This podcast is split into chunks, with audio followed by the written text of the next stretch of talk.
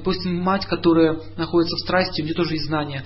У нее понятие воспитания какое? Я должна своего ребенка облизывать с ног до головы. В прямом смысле слова, как кошка облизывать. Вот. Вот, и, вот, и вот так, и чтобы у него было, и чтобы у него была кофточка самая модная, и чтобы он поступил в самое, самое престижное учебное заведение, и чтобы у него было все чики-чики в жизни. И не дай Бог, кто-нибудь тронет моего ребеночка. Не трогайте моего ребеночка, он мой. Все. И что происходит? Она живет для него всю свою жизнь. Это стало идеей ее существования. А дети, будь то кормить, скормить и так далее. Вырастить. Никакого воспитания здесь нет. Как огурец выращиваем в. То же самое. Никакой разницы. И он вырос. И говорит, мама, а не пошла бы ты с квартиры? Мне тут тесно с тобой.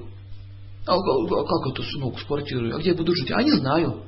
Ну, можешь там пойти куда-нибудь в дом престарелых, например. Могу устроить, кстати. Хочешь? Что мама будет испытывать? Вот, пришло время. Пришло время расплаты. Что она будет испытывать? Я такую женщину видел.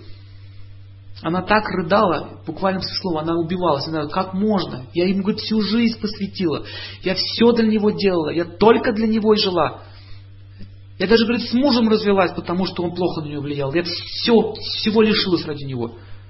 А теперь он мне подал суд, хочет у меня отнять дом. Шок, видите? Но она не понимает, что если ты все, всю жизнь отдала для него, ну отдай тогда и квартиру, и дом. Он думает, а какие проблемы? Раз она жила для меня, почему не, не забрать у нее квартиру? Понимаете идею? Логику. Она вложила в него силу эгоизма, она вложила в него силу. Что она хочет? Что вложила, то и получает. Это вот удар э, по родителям возникает из-за того, что мы неправильно когда-то воспитывали. У нас идея воспитания была неверная. Видите, связана с Юпитером. Идея другая воспитания. А пусть растет как хочет. А пусть как хочет, так и живет. Это, это идея в невежестве. Никакой идеи. Пусть живет. Но это тоже другая крайность. Проблема. Ребенок сам по себе, он, он чувствует дефицит в родительских отношениях. Соответствующий исход этих ситуаций – это вражда и злоба.